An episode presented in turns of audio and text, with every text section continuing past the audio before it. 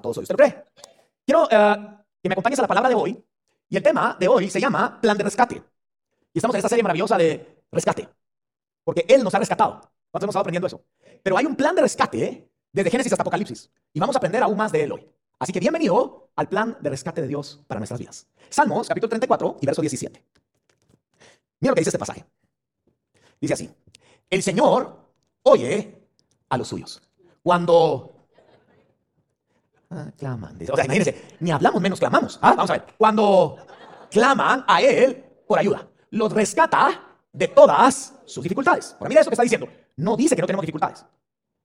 Hay dificultades. Hemos pasado dificultades, hoy tal vez podemos estar atravesando diferentes dificultades y nos va a tocar más adelante atravesar otras dificultades. Pero lo maravilloso de esto es lo que dice, yo te voy a rescatar de esas dificultades. Pero si hoy te digo yo que no vas a tener dificultades, pero vamos a tener dificultades. Pero Dios nos va a rescatar de todas ellas. Entonces, esa noticia me había emocionado a mí un poquito más. Pero seguramente me dijeron a mí algunos que están pasando fuertes dificultades. Pero vengo a decirte que Dios te va a rescatar de algunas o de todas. No, hay arriba, ¿de cuántas? De todas las dificultades. Eso es para celebrarlo, eso es para, de todas, de todas. Es el plan de Dios, rescatarnos una y otra vez. Y mira lo que continúa diciendo. El Señor está cerca de los que tienen quebrantado el corazón. Quebrantado. Dios no se niega a un corazón quebrantado.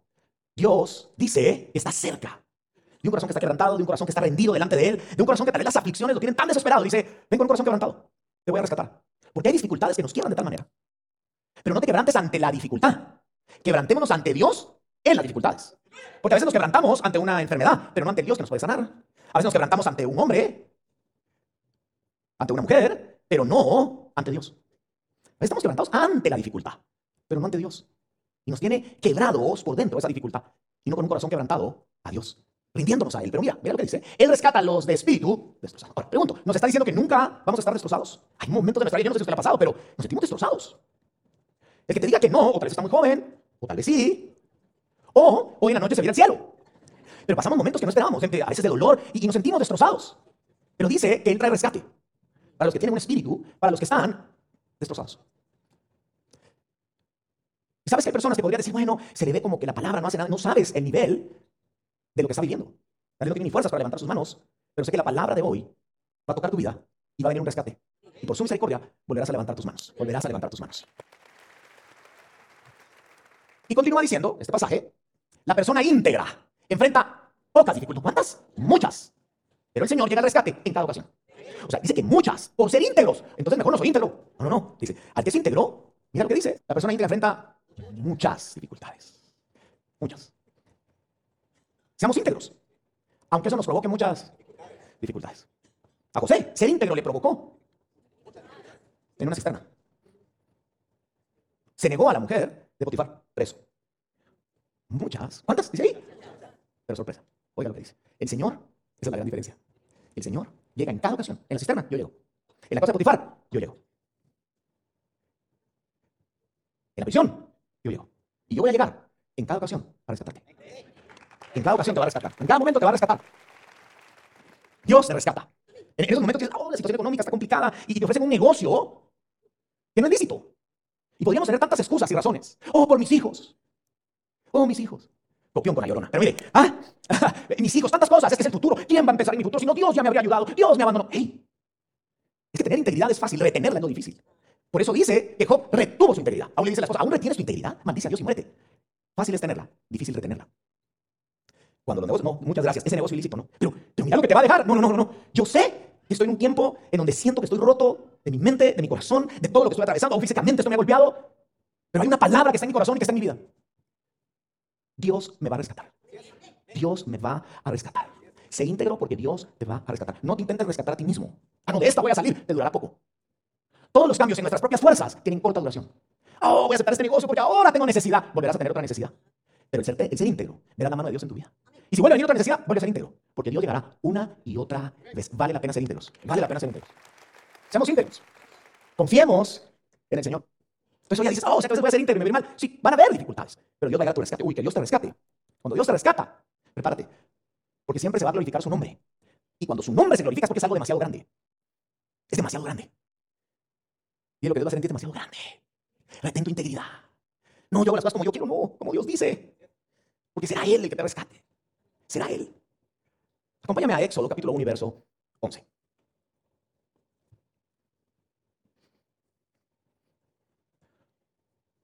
Por lo tanto, los egipcios esclavizaron a los israelitas. ¿Los qué? Los esclavizaron.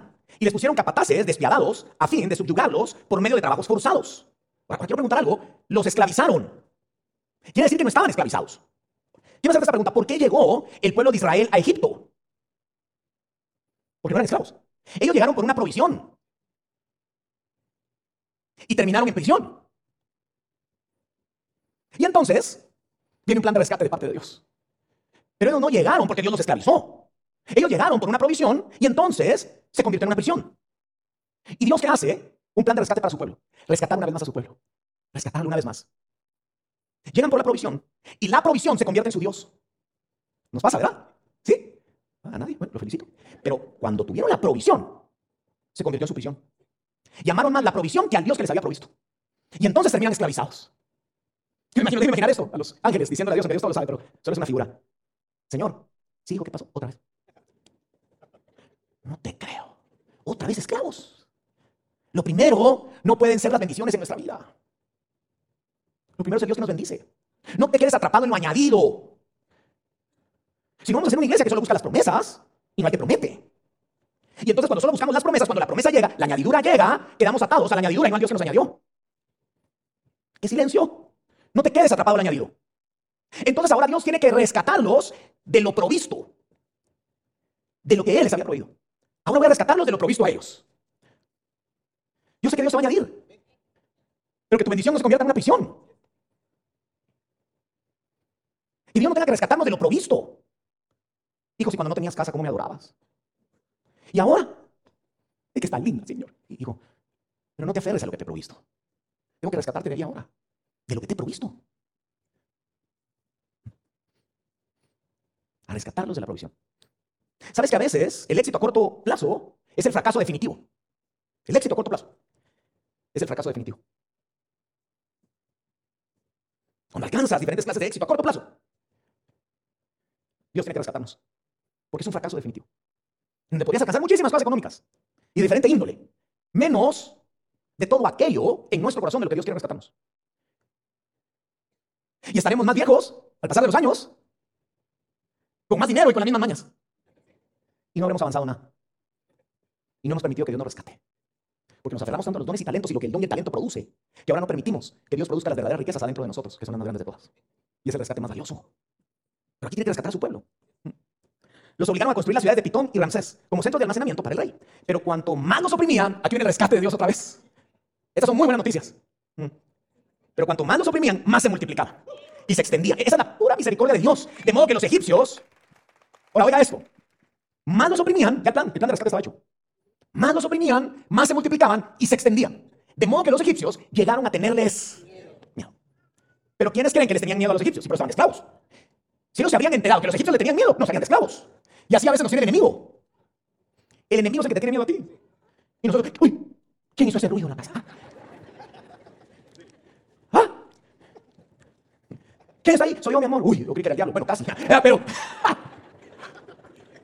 si ellos se habían enterado que eran los egipcios los que les temían, en ese momento rompen las cadenas, lo que haya que hacer, porque les tenían miedo. Porque el enemigo siempre le tendrá miedo a su pueblo, no por lo perfecto que somos, sino por lo perfecto y misericordioso que es nuestro Dios, que una y otra vez nos vuelve a rescatar y vuelve a levantar a, vuelve a, levantar a su pueblo. Una y otra vez.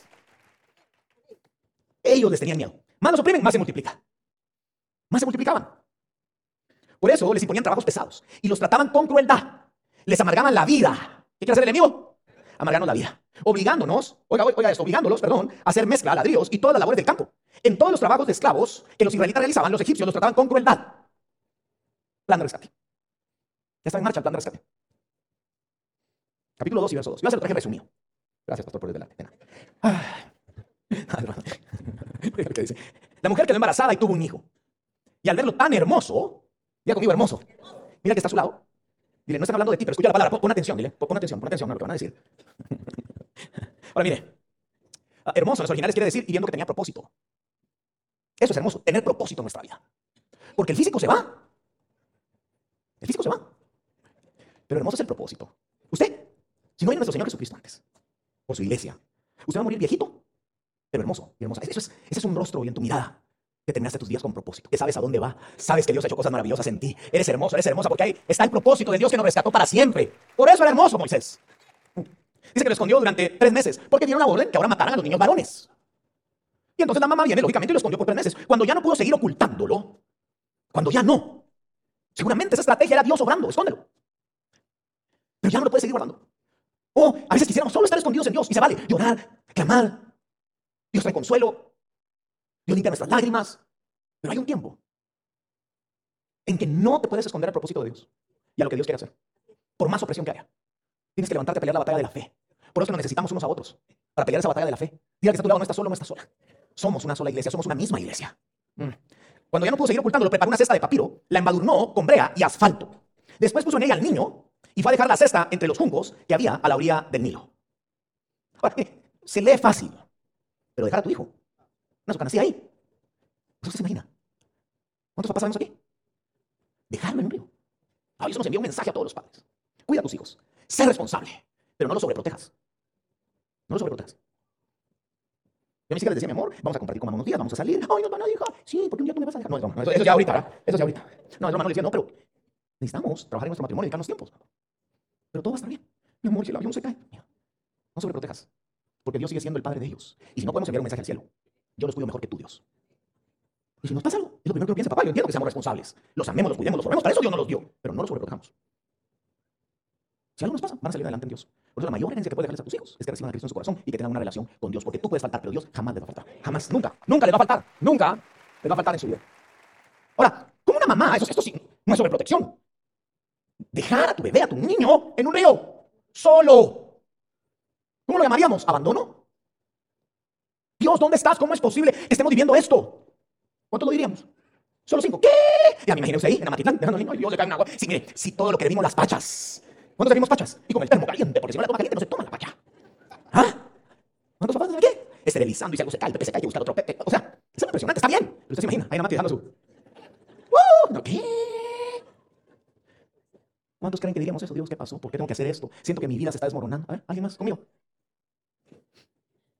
A lo que nosotros muchas veces llamamos abandono, Dios lo llama proceso. Dios lo llama proceso. Porque el mismo río que lo llevaba es el mismo río que Dios creó. Y su creación le obedece. Y cuando tienes propósito, uy, Dios no te abandona. Solo son procesos en nuestra vida. Hoy alguien le vengo a decir, Dios no te ha abandonado. A lo que tú has llamado abandono, Dios le está llamando proceso para el mejor tiempo de tu vida, porque Dios te va a utilizar para lo que jamás imaginaste que Dios te iba a utilizar. Y llega la, hija de Faraón al río, y a quién encuentra? Al niño. Y llamó a una nodriza hebrea. ¿Y quién era? La mamá. Yo, yo me imagino cuando lo tenía, seguramente no lo podía creer. Y ahí es donde dices, si retrocedes un poco, dices, estoy viviendo cosas que nunca imaginé vivir. Pero estoy viendo cosas que nunca imaginé ver en mi vida. El Dios que nunca llega tarde, el Dios que no se equivoca, el Dios que tiene un plan perfecto de rescate, ha rescatado a mi hijo. Ahora me da la oportunidad de poder cuidarlo, porque Dios tenía un propósito, porque era hermoso, porque su físico pasaría, pero jamás el propósito para el cual Dios lo tenía. Jamás, nunca. En Dios no hay casualidades, en Dios hay propósito. ¿No es casualidad que estés acá? No es casualidad. Capítulo 2, verso 10. Y cuando el niño creció, ella lo llevó a la hija del faraón, quien lo adoptó como su hijo y le puso por nombre Moisés. Pues dijo, yo lo rescaté de las aguas. Ahora, pregunto, ¿quién lo rescató? la hija. Por supuesto, Dios estaba en este plan de rescate. Pero también tengo un mensaje. En diferentes temporadas de tu vida, Dios usará a quien menos te imaginas para llevar a rescate tu vida. A quien menos, a quien Dios quiere usar para demostrarte que si fuera Faraón, la hija de Faraón, la tía, el primo de un imperio, no sé, el presidente de un país, sea quien sea, Dios lo sigue mandando y utilizando a quien Él quiere para bendecirte a ti, porque ante Dios no hay hombre, no hay mujer que impida que el propósito se cumpla. No lo hay. No lo hay. Ese es el Dios que tenemos. Y le puso por nombre Moisés. Yo lo rescaté de las aguas. ¿Qué significa? Yo lo rescaté de las aguas. Salvado de las aguas. Salvado de las aguas. Y le resumo, para que ustedes lo lean en su casa. Crece y ve cómo un egipcio está maltratando a alguien de su pueblo, un hebreo. Y se enojó tanto que lo golpeó y lo mató. Lo mató. Y salió huyendo. Y se va huyendo nuevamente. Mató al Egipto. Al egipcio, perdón. Y salió huyendo. Y está apacentando ahora ovejas. Las de su suegro, Jetro. Ahí está apacentando ovejas. Dios, eh, sí, sigo. Otra vez. ¿Qué pasó ahora? Mató a un egipcio. Y se fue huyendo. Hay que rescatarlo. Ahora no estoy hablando de Moisés, te estoy hablando de ti y de mí, de los errores que cometemos y del Dios bueno que tenemos, el Dios misericordioso. Éxodo capítulo 3 y verso 4. Viendo, viendo Jehová que él iba a ver, lo llamó Dios de en medio de la zarza y dijo, Moisés, Moisés. Y él respondió, heme aquí. Oiga esto. Todos sabemos que la zarza ardía. Y la zarza, la tendencia es que pueden arder en el desierto por tanto calor, pero que no se quemaba. Entonces a Moisés le llamó la atención. Dijo, o sea, dice que al ver Moisés, dijo, ¿y a ti qué está pasando? ¿Qué está sucediendo? Y una voz, una voz de entre la salsa De en medio de la salsa, y le digo, Moisés, Moisés, ya respondióme aquí. Plan de rescate. Cuando ya no te sientes digno de nada. Pero eres hermoso y tienes propósito. Tienes, tienes a tu lado, tienes propósito. Debemos de estar atentos. Debemos de estar atentos en nuestro espíritu. Porque el Espíritu Santo abrió nuestros ojos para que pudiéramos ver y que pudiéramos ver lo que desea que nosotros comprendamos. Abrió sus ojos en ese momento y dijo, ¡Eh! no se consume. Y Dios le habla. Pero imagina nosotros, la salsa, oh, no se quema. Y en el teléfono un mensaje, ah, pero, ¿qué tal? ¿Dónde andas? Bien, aquí tengo un negocio parado. Ah, contame. Ah. Dios quiere hablarte. Dios quiere rescatarte. El que te va a dar el negocio te va a ayudar un tu mes. Pero el Dios con el que vas a tener un encuentro te va a permitir que tú des trabajos. Porque es el Dios que cuando te levanta, no solo te rescata a ti, rescata a muchos. No sé si me estoy explicando. Rescata a muchos. Capta su atención con la salsa. Eso es lo que Dios hace en diferentes momentos de nuestra vida. Dios está captando tu atención. Dios está captando mi atención. Y digo, no te acerques. Quita tu calzado de tus pies porque el lugar en que tú estás, tierra santa es. Y digo, yo soy el Dios de tu padre. Dios de Abraham, Dios de Isaac y Dios de Jacob. Entonces cubrió su rostro porque tuvo miedo de mirar a Dios. Tuvo miedo. Dios te rescata de lo vivido. Es más, Dios nos rescata de nuestros errores, no de las consecuencias. Esas nos toca vivirlas. No tenemos vivido consecuencias. Solo los mismos levantamos la mano, de veras. Pero Dios, Dios nos rescata nuestros errores. Eso es lo que le estaba diciendo. Quítate tu calzado. Quítate tu calzado. Es un tiempo conmigo. Porque los pies es algo tan íntimo. Yo no sé si a usted le ha pasado, pero a mí los calcetines que más me gustan son algunos que tienen un agujero. ¿A usted le ha pasado con algunos calcetines que uno dice, es que estos son suaves de veras? Hasta que un día fue un cumpleaños o algo y la actividad, quitarse los zapatos. Y usted dijo ahí, Señor, que sea el rapto ahorita. Aunque no te lleves a ninguno, con que me rescates a mí. Esos calcetines, y tú le dices, mi amor, me traje aquí los calcetines. No te puedo creer. Y usas con esa pijama horrorosa, motuda y rota de la nalga. ¿Ah? Para dormir. ¿Cuántos creen que esas pijamas son increíbles? Los hombres, más que todo, ¿verdad? No te la quitas, ¿no? desde que te casaste, ¿va?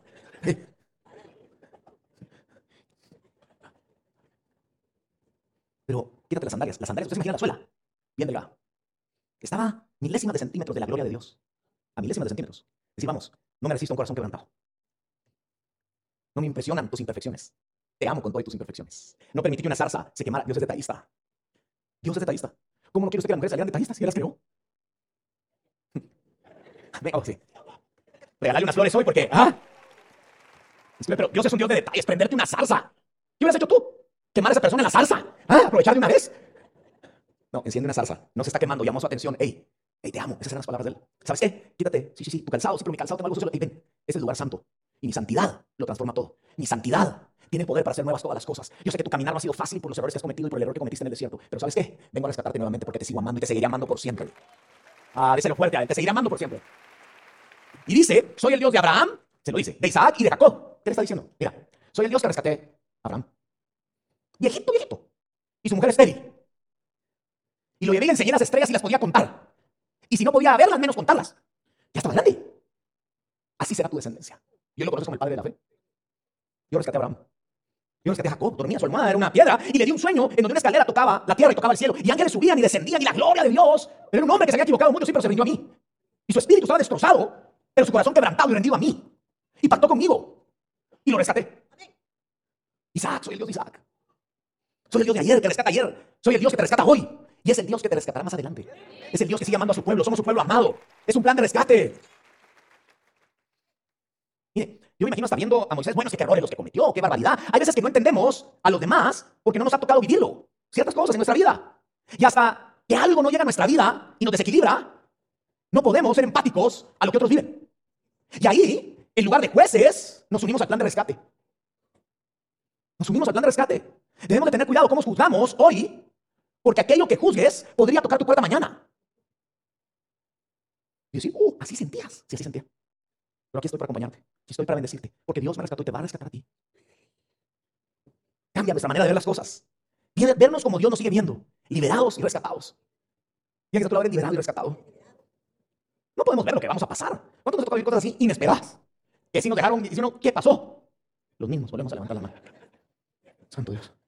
Pero Dios va a hacer lo que tú imaginaste que iba a hacer. Lo va a hacer también. Confía. Dios te va a rescatar una vez más. Yo no merezco ser rescatado. Eso no lo decides tú, lo decide Dios. Porque es el único perfecto. Único, mire. Cuando Jesús le llevan, escucha esto, está viendo que van a apedrear a una mujer, todos saben la historia, o casi todos. Y cuando la van a apedrear, aquella mujer llega Jesús y se acuerda que él se inclina, empieza a escribir y les dice, el que esté libre de pecado, que tire la primera piedra, porque le querían apedrear. Y nadie tiraba la piedra. El que esté libre, no había nadie libre, solo uno. Jesús podía tirar la piedra. Esa decisión se la tiene Jesús. Pero Jesús le da perdón y la levanta. Porque Dios jamás usará una piedra para destruirte. la usará para construirte y para bendecirte. Será el fundamento que Dios. Ese es, ese es nuestro Dios. El Dios llegó al rescate. Lle- Llegó al rescate.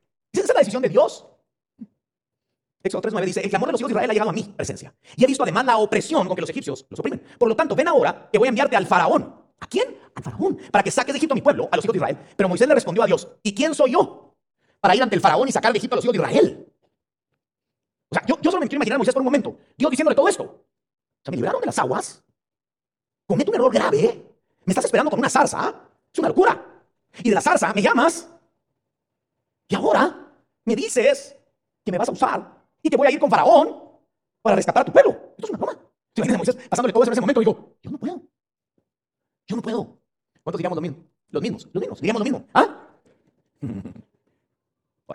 Dios te va a llamar. Eh, Esto no es un, dicho para emocionarte. Es un tiempo profético.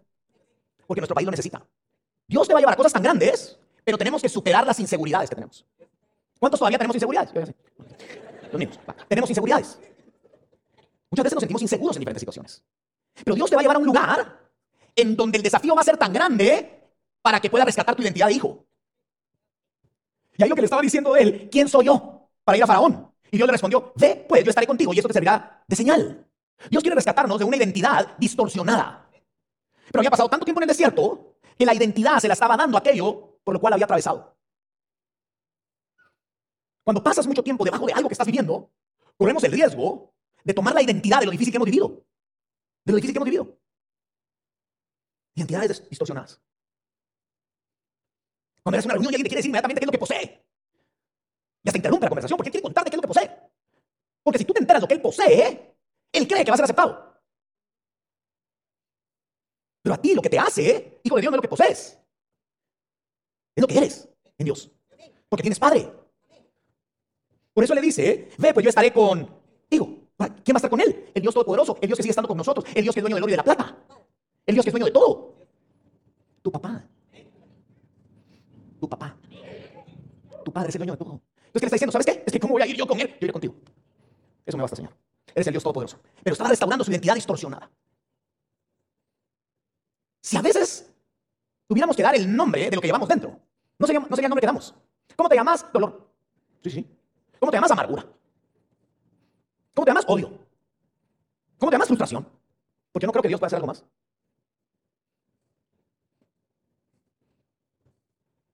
Ahí Dios lo estaba llevando. ¿Sabes algo? No puedes sentarte mucho tiempo en un lugar incómodo. Te levantas a desarrollarte en tu carácter. Ahora, ¿por qué te digo que no nos podemos acomodar tanto? Oye, esto. Porque estamos temporalmente aquí. Dice que estamos aquí, pero no pertenecemos aquí. No te acomodes tanto como si te fueras a quedar aquí. Desacomódate. Desacomódate. Que a tu lado desacomódate. Hay que desacomodarnos. Si me decíamos, bueno, Señor, mira, yo me quiero quedar aquí cuidando ovejitas. Yo me asoleo en las mañanas. Todo estará bien. Pero yo con Faraón y liberada. A todo pueblo, no, aquí estoy bien. No, te voy a desacomodar. Te voy a desacomodar. Y te tengo una noticia hoy. Dios te va a desacomodar. De verdad, Dios te va a desacomodar. Dios nos va a desacomodar. El pueblo de Dios, por temporadas, se desacomoda. Porque la comodidad no permite que vayamos a un nuevo nivel en nuestro carácter y madurez. Va a ser incómodo muchas cosas, pero vas a ver la gloria de Dios. Vas a ver la gloria de Dios.